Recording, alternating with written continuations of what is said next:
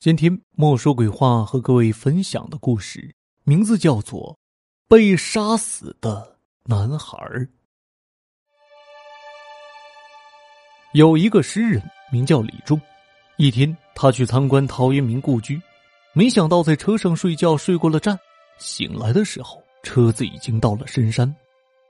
他慌忙下车，在马路对面等往回开的车，可是等了许久都没有等到。而暮色已经开始的偷偷往空气里钻，没办法，李仲只好走向来路。走了好一会儿，李仲发现路右边的树林里有座庭院，他打算在此借宿一晚，就来到大门前敲门，可是却没人应。伸手推门，门向后打开，原来这门并没有栓。李仲走了进去，刚走进过道。一个巨大的蜘蛛网就迎面兜在了李仲脸上，他摘掉眼镜，用右手在脸上干洗了几把，又戴上眼镜走进了院子。院子中间种着棵古树，火红的果实落了一地，墙根处的荒草已经长得很高了。院子右边有间独立的小房，正前面是三间一字排开的正房，二层小楼在院子左侧。所有的房门都敞开着，李仲向院子右边的小房走去，一边喊问着：“有没有人？”走到门口一看，里面并没有人。房间里有两口地锅和各种厨具，无疑这是间厨房。他又走入正房，屋子里很昏暗，布满潮湿发霉的气味。然而这些还不足以使李仲逃出来。使李仲感到无比恐惧的是桌子上的一张遗照。由于屋子里的光线昏暗，李仲看不清女人的面容，但他却看到女人正瞪着自己，那种凶狠的样子给人一种随时都会冲破相框扑过来的感觉。他慌忙退回到院子里，正想着离开，李仲忽然听到厨房里传出了一些响动，走过去向里看，他惊呆了。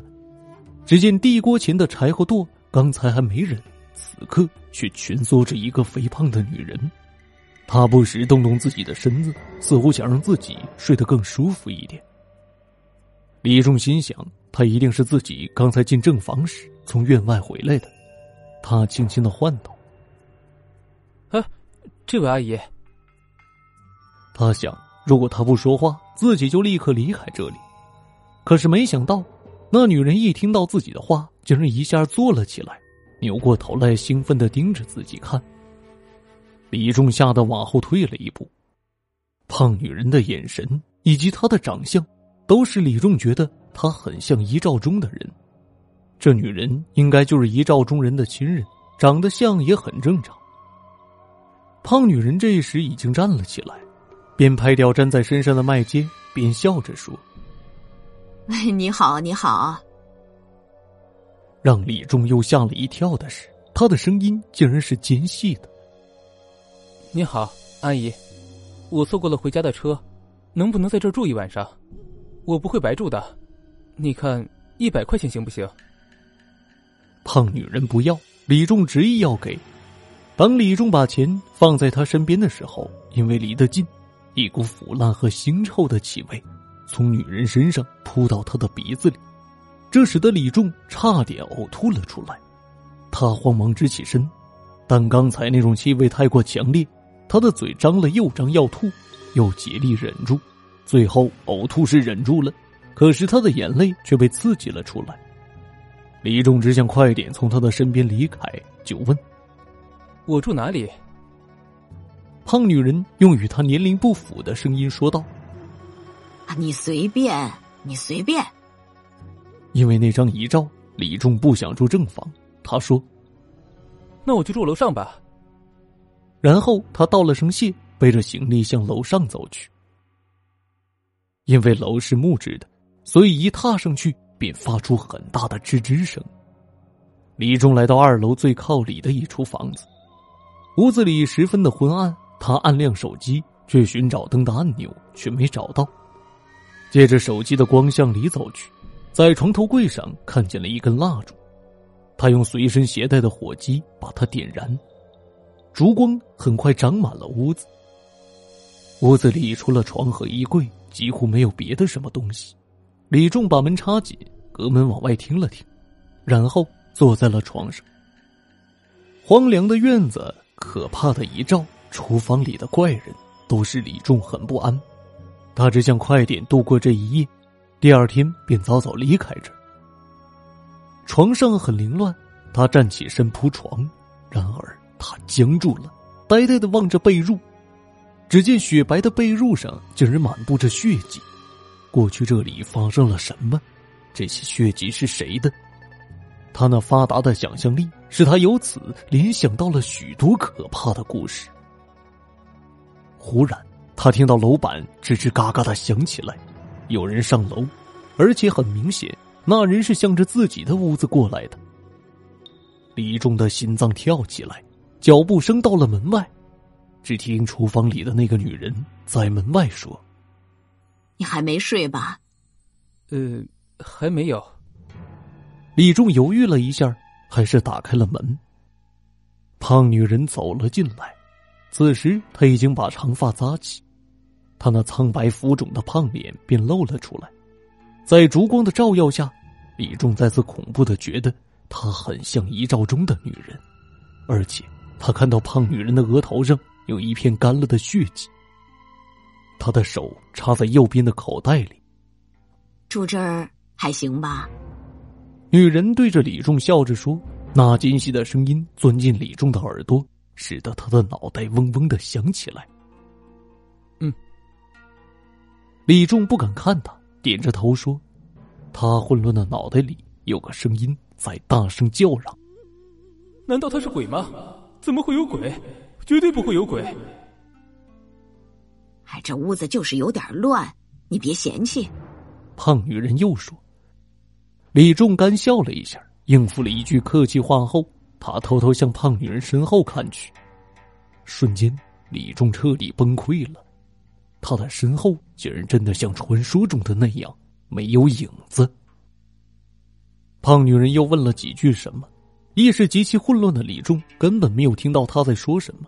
只是低头嗯嗯的虚应着。过了一会儿，李仲听不到他说话了，就吃力抬头向他看去。只见他正盯着自己看，那种眼神就像黑猫悄悄的向鸟靠近时所显露的那样。他的右手臂紧绷着，似乎就要从口袋里抽出来，这让李仲觉得他口袋中的手里一定是拿着什么利器。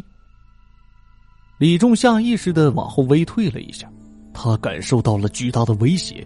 为了稳住女人，李仲说：“就你一个人住这儿吗？”胖女人收起那种眼神，右手臂又放松了。她咂巴了几下嘴说：“对呀，哎，其他人呐都走了，死的死都不在了。你是哪儿人啊？安徽。我看你以后不如别走了。”就住这儿陪我吧。然后他又说：“你想走，我也不让你走啊！” 说完，他大笑起来。李仲的脑袋再次眩晕，他觉得胸口憋闷，难以呼吸，想夺门逃走。夫人又堵着门。就在这时，他忽然想起了行李包里有用于防身的匕首，他对女人说。一百块住宿钱不够吧？我这里还有。说着，就装着去包里找钱。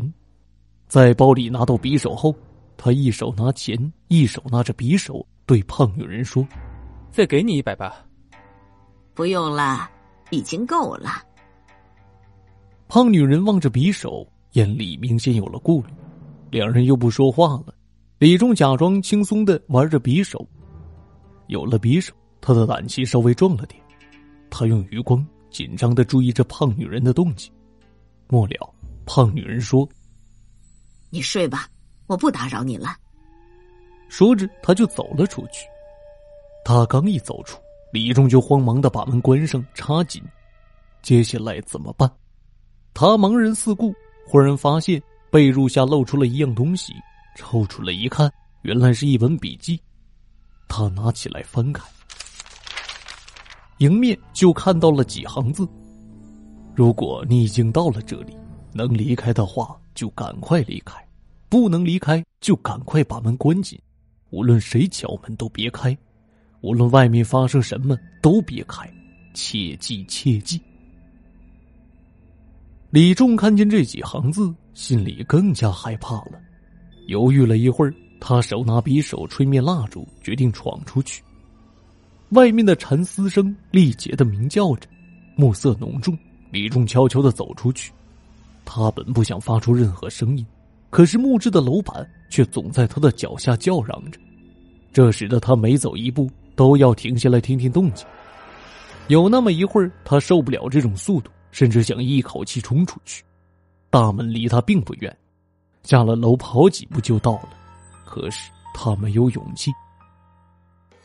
就在李仲正提心吊胆的往下走的时候，楼梯下忽然出现了一个矮人。那人叫了一声什么，便向楼上跑来。神经紧绷的李仲被吓呆了。那个人刚冲到他的面前，李仲就一下抓住他的两条手臂，用力的把他向下推去。那人于是就咕噜噜滚向楼去，而李仲又退回到了屋子里。楼下传来孩子的哭声，李仲这才反应过来。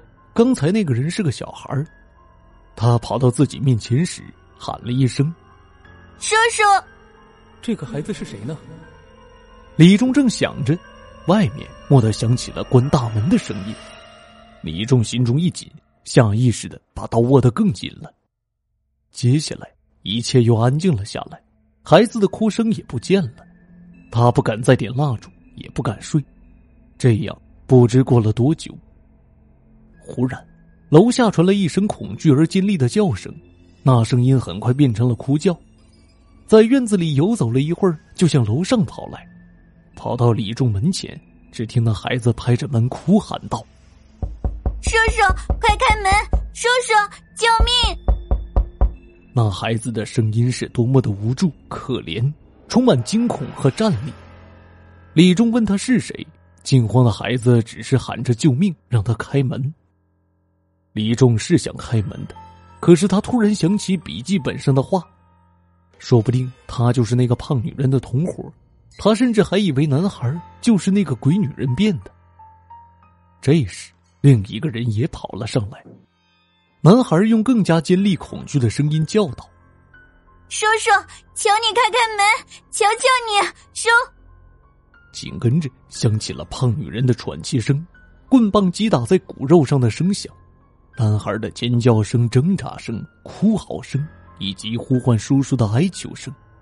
男孩的哭叫不时提得极细极高，像是被绳子勒住脖子似的。这些声音使李仲胆寒的同时，也使得身上的血燃烧起来。他想冲出去救那个男孩，可是他的全身像是被捆上了绳索。他竭力挣扎着，想把这些绳索挣断。他似乎差点就能做到了。然而，这时笔记本里的话又跳进他的脑袋里。也许他们是在合伙演戏，想骗自己开门呢。就在李仲犹豫的时候，男孩又最后大叫了一声，他的声音终于熄灭了。胖女人抱起男孩的尸体，缓缓的下了楼。接下来再也没有发生什么。李仲在京剧中熬了一夜。直到阳光照进来的时候，他才敢轻轻的打开房门。门刚一打开，地板上的血迹就照进了李仲的眼里。李仲心里一阵刺痛，他想，这个男孩也许是和自己的父母失散，像自己一样来这里借宿的吧。想起自己曾无情的把男孩推下楼，又因为胆怯和猜疑导致他丧命在这里，李仲只感觉到一阵悔恨。这种悔恨将伴随自己一生。院子里很静，大门已经开了。李仲绕过血迹，屏息静气的下了楼，见没有动静，便飞一般的跑了出去。